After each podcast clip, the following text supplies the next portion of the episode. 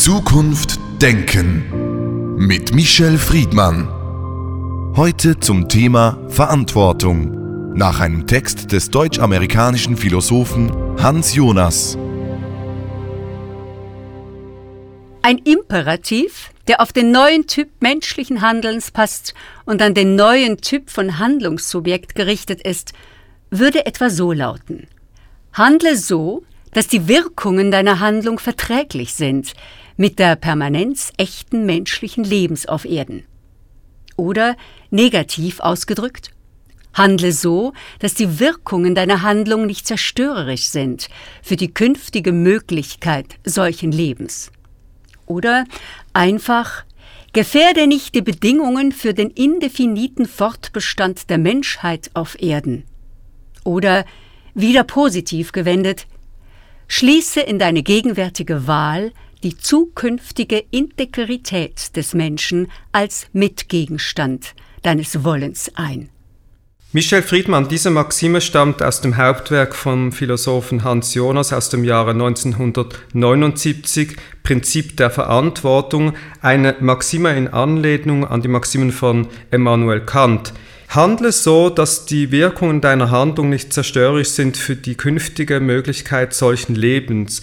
Ein Satz, der top aktuell ist. Wie verstehen Sie den heute 2020 angesichts der Herausforderungen Klimawandel, Klima- und Umweltdebatten?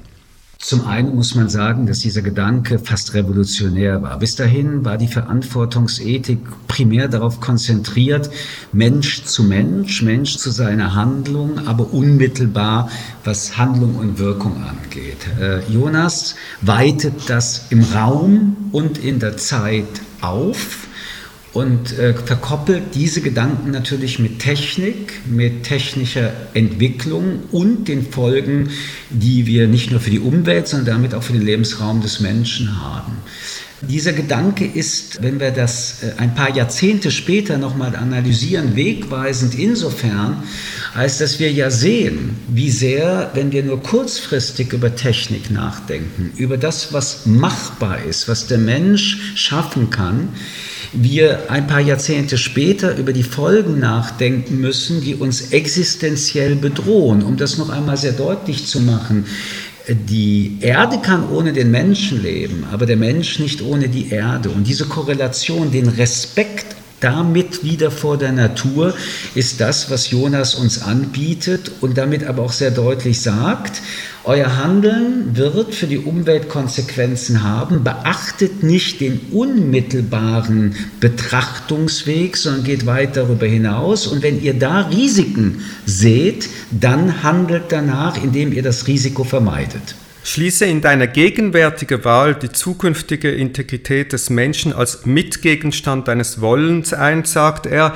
Diese Empathie für den Menschen, die er über alles stellt, hat ja konkrete Konsequenzen für die Frage der Verantwortung. Das heißt, der Mensch steht im Zentrum des Verantwortungsbegriffs von Hans Jonas. Schon Bismarck sagte ja letztendlich, äh, ich zitiere, dass es keine Handlung gibt, für die niemand verantwortlich wäre. Das heißt, auch in der Anonymisierung der Massengesellschaft, auch in der Anonymisierung der Verantwortungsketten haben Menschen Verantwortung dafür, dass irgendeine Handlung stattgefunden hat und auch die Folgen danach sich nach dem Menschen und seine Zukunft richten, ist ein sehr wichtiger Gedanke. Aber Jonas fügt ja hinzu, dass auch die Natur eine Subjektivität und nicht nur das Objekt der Betrachtung sei und dass wir verstehen müssen, dass wenn wir über die Zukunft nachdenken, auch über unsere Handlungen, die Natur auch Werte kennt und dass wir deswegen unsere Verantwortungsperspektiven erweitern müssen. Das ist für den Menschen allerdings eine unglaubliche Herausforderung.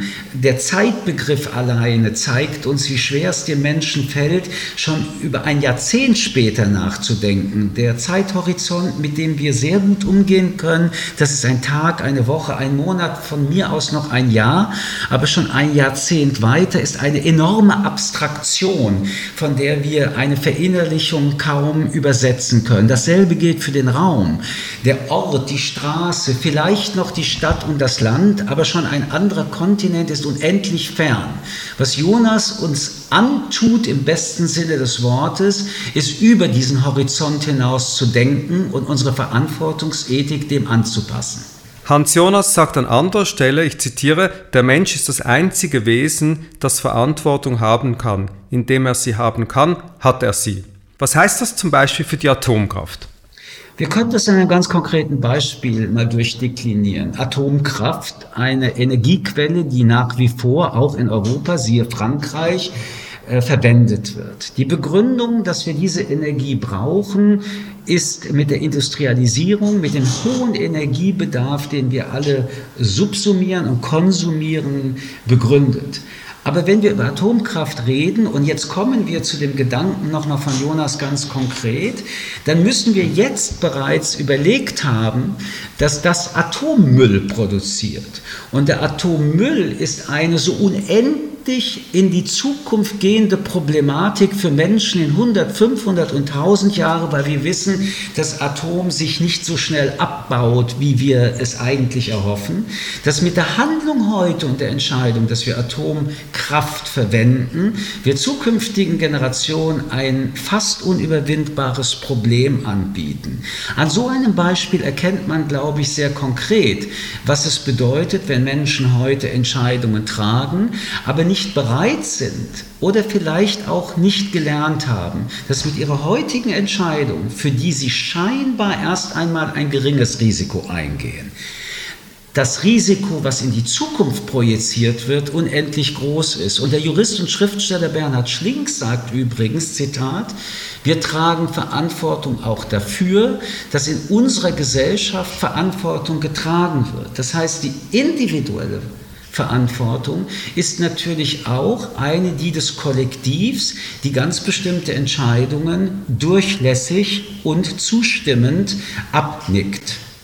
Sie sprechen das Kollektiv an. Die Frage, vielleicht komme ich nochmals darauf zurück, ist, wie in der Jetztzeit, wenn wir Entscheidungen für die Zukunft treffen, können wir sozusagen habhaft gemacht werden, um diese Verantwortung auch zu spüren, zu verantworten, zu tragen für eine Generation, die wir ja nicht mehr miterleben. Hans Jonas sagt, dem Prinzip Hoffnung stellen wir das Prinzip Verantwortung gegenüber, nicht das Prinzip Furcht. Wohl aber gehört die Furcht zur Verantwortung. Müssen wir uns mehr fürchten in der Gegenwart für die Zukunft? Ich glaube, dass Furcht erstens kein guter Ratgeber ist, weil er Menschen auch hemmt, aber im Sinne von Jonas ist das ein sehr interessanter Gedanke. Er sagt letztendlich, wir alle wissen, dass jede Entscheidung Risiken birgt. Und wir haben Angst, das ist die abstrakte, grundsätzliche Angst der Existenz, aber wir haben bei einer konkreten Entscheidung, wenn wir Risiken eingehen, auch eine konkrete Furcht, die sich da mitentwickelt. Und wenn es nach Jonas ginge, würden wir es vermeiden, unabschätzbare Risiken einzugehen. Das heißt im Zweifel nicht für, sondern im Zweifel gegen das Risiko. Das hat natürlich auch eine kulturpessimistische Perspektive, denn würden wir uns im Zweifel dort, wo Risiken sind, sich gegen eine Entscheidung äh, in eine ganz bestimmte Richtung immer wieder positionieren, dann ist das, was wir Fortschritt nennen, eher äh, paralysiert. Gleichzeitig, und das ist das Interessante an Jonas Philosophie, die uns ja damit äh, sensibilisiert, wie entspannt und leichtfertig wir uns in den letzten Jahrzehnten jedenfalls bei einem unabschätzbaren Risiko über die Furcht hinweggesetzt haben. Und welche Folgen, und da sind wir jetzt wieder bei Jonas, das für die nächsten Generationen an Entwicklungen äh, hervorruft, das zeigt uns, dass eine Korrektur notwendig ist. Ich glaube auch, wenn wir jetzt über die Elektromobilität äh, so sprechen, als ob das die Zukunft sei, wir wiederum über die unabschätzbaren Risiken äh, deswegen nicht reden wollen, weil sie natürlich einschätzbar sind, wenn wir sie ernst nehmen und die Furcht ernst nehmen würden. Auch da entsteht Müll. Da sind Batterien, die in milliardenfacher Weise entstehen werden, wo ebenfalls noch nicht sicher ist, wie wollen wir mit diesem Müll ab, äh, umgehen. Also was ich damit andeuten will, ist, es gibt ein Dilemma wenn die Furcht erstmal triggert, gibt es für uns Menschen ein Dilemma. Jonas sagt, löst das Dilemma, im Zweifel folgt dieser Furcht. Andere würden zu Recht sagen, wenn wir das als die Maxime nehmen würden, dann könnte es sein, dass wir in unserer Gesellschaft, nicht nur was die Technik angeht, sondern übrigens auch in der Geisteswissenschaft, dass wir dann im Stillstand, wenn nicht sogar im Rückstand sein würden. Wenn wir über die Zukunft nachdenken, einer der größten Herausforderungen im Moment ist der Eingriff der Wissenschaft der Menschen in das menschliche Erbgut. Hans Jonas plädiert ja eigentlich, dass der Fortbestand der Menschheit und der Erde im Zentrum steht. Wie sollen wir heute mit dieser großen Fragestelle umgehen? Ich empfehle einen Mix an Möglichkeiten, die uns zur Verfügung stehen. Erstens das Kognitive, das Argumentative, das Vernünftige, das Wissenschaftliche, das Nachdenken, aber gleichzeitig auch die Ehrfurcht. Und in dem Begriff Ehrfurcht steckt übrigens das Wort Furcht wieder drin, dass nicht alles, was man kann, auch richtig sein muss und man es deswegen tun muss. Auf der anderen Seite haben wir Menschen gelernt, dass du die Dinge, die technisch möglich geworden sind, die wir gedacht und umgesetzt haben, nicht mehr zurückgedreht werden können. Also wird es darum gehen, in eine Ethikdebatte die viel intensiver geführt werden muss, als wir das in den letzten Jahrzehnten gemacht haben, die Möglichkeiten der technischen Revolution, des technischen Fortschrittes einzuordnen in die Ethik der Verantwortung, wie sie Jonas anbietet. Mit anderen Worten, wir haben ja auch Vorteile dieser technischen Entwicklung, auch im medizinischen. Sie haben gerade ein Beispiel genannt.